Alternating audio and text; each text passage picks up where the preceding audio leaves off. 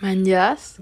Amigos, ¿cómo están? En este episodio, bueno, vamos a hablar sobre la política y las elecciones que ya, que ya se vienen. Pero felizmente yo no puedo votar porque soy menor de edad. Quizás tú o tu papá, mamá, suegra, tío, tía, ellos, ellas, los que son mayor de edad ya saben por quién votar o quizás no saben por quién votar. El votar es muy importante y el no votar te conviertes, te conviertes en una persona ignorante. ¿Y por qué ignorante? Porque al no importante, importarte o investigar a cada candidato está saliendo y corriendo de un barco hundido. ¿Y por qué hundido? Porque sinceramente no hay nadie que esté a un nivel para ser presidente, en mi opinión. No sé la de ustedes. Bueno, vamos a hablar de cuatro candidatos que ahorita mismo son, unos, son los más sonados. Está Rafael López Aliaga, Hernando de Soto, George Forsyth y Verónica Mendoza. Comencemos con Verónica Mendoza. ¿Cuáles son sus planes de gobierno? Bueno, en la educación quiere la inclusión y desarrollar capacidades institucionales, o sea, becas, clases y orientación vocacional. Para la salud, quiere invertir en la salud y un plan de reconstrucción. Estos son brief descriptions, o sea, los main points. Entonces, en la economía, ella quiere duplicar el fondo Innovate, el incremento de producto por trabajador, empleo temporal masivo, ampliar créditos. En la seguridad, no menciona propuestas. No sé por qué no menciona propuestas, pero en verdad Perú, Lima, todos los distritos somos como que el harto porcentaje de delincuencia. O sea, tú sales y no sabes si vas a llegar a salvo tu casa o que vas a escuchar disparos. Entonces es muy importante. Y que no tenga propuestas para la seguridad. Mm, bueno, quiere una nueva constitución. Una nueva constitución, un nuevo Estado.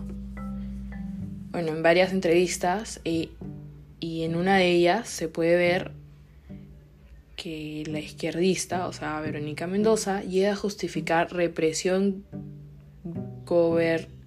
gubernamental de la tiranía chavista en Venezuela. Esas palabras son un poco complicadas.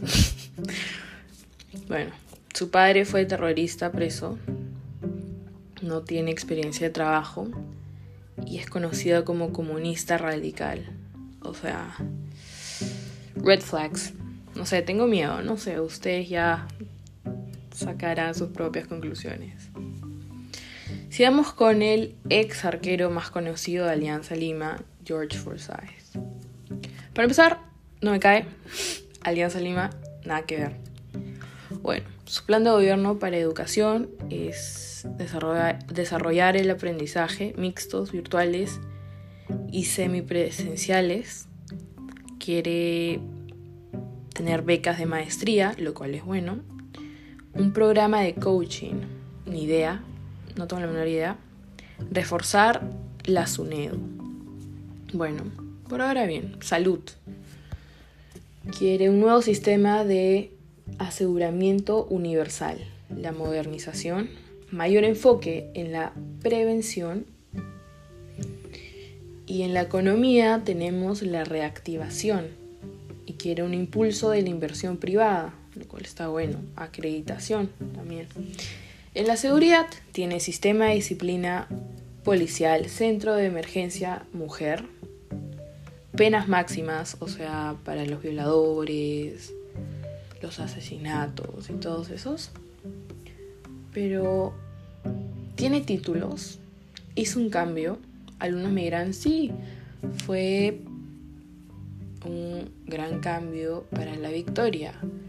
La victoria se conoce como Gamarra, ese sitio, donde vende productos, un montón de cosas, pero también hay gangs, o sea, hay pandillas. si, si eso se traduce al pandillas. Y la delincuencia era demasiado peligroso caminar por la victoria y él logró deshacerse de bandidas. Pero una vez que quiso ser presidente, lo dejó y ahora la victoria regresó a ser la victoria, como era antes. O sea, que ha ganado parte de títulos en Alianza. O sea, no se, no, se ve que ha participado en la política, tiene trayecto, en lo laboral. No sé, amigos, lo, lo veo un poco sus. Continuamos con Hernando de Soto. En la educación, él quiere una reforma curricular educativa, un desarrollo e implementación, mejorar a, la, a las los condiciones remunerativas y laborales. Si lo digo mal, I'm sorry, no puedo pronunciar bien. La salud quiere aumentar el presupuesto anual en salud, llegar a una cobertura no menor del 90%.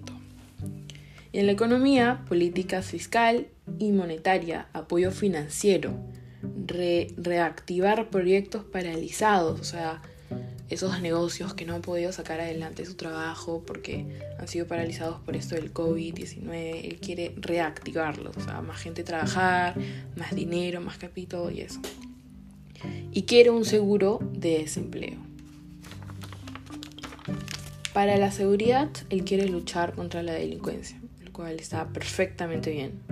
Todos queremos eso, que no haya delincuencia y que te sientas salvo.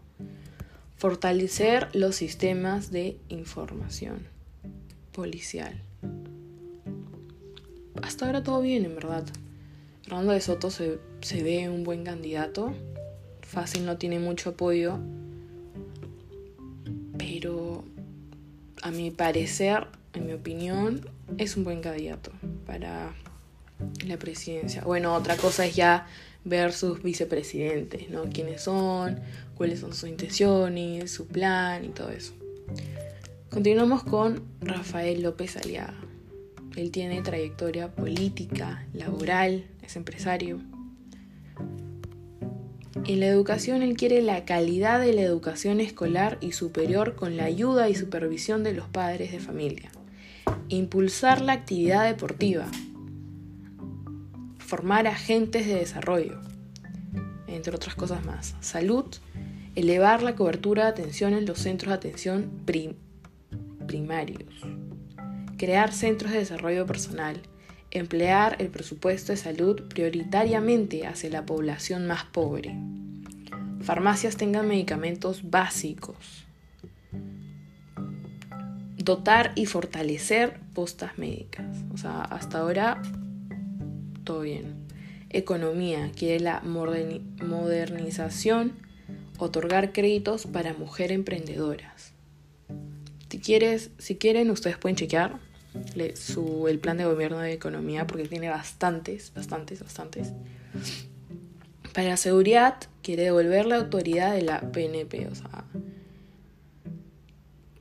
también quiere reducir la delincuencia luchar contra la delincuencia, impulsar el colegio profesional del policía.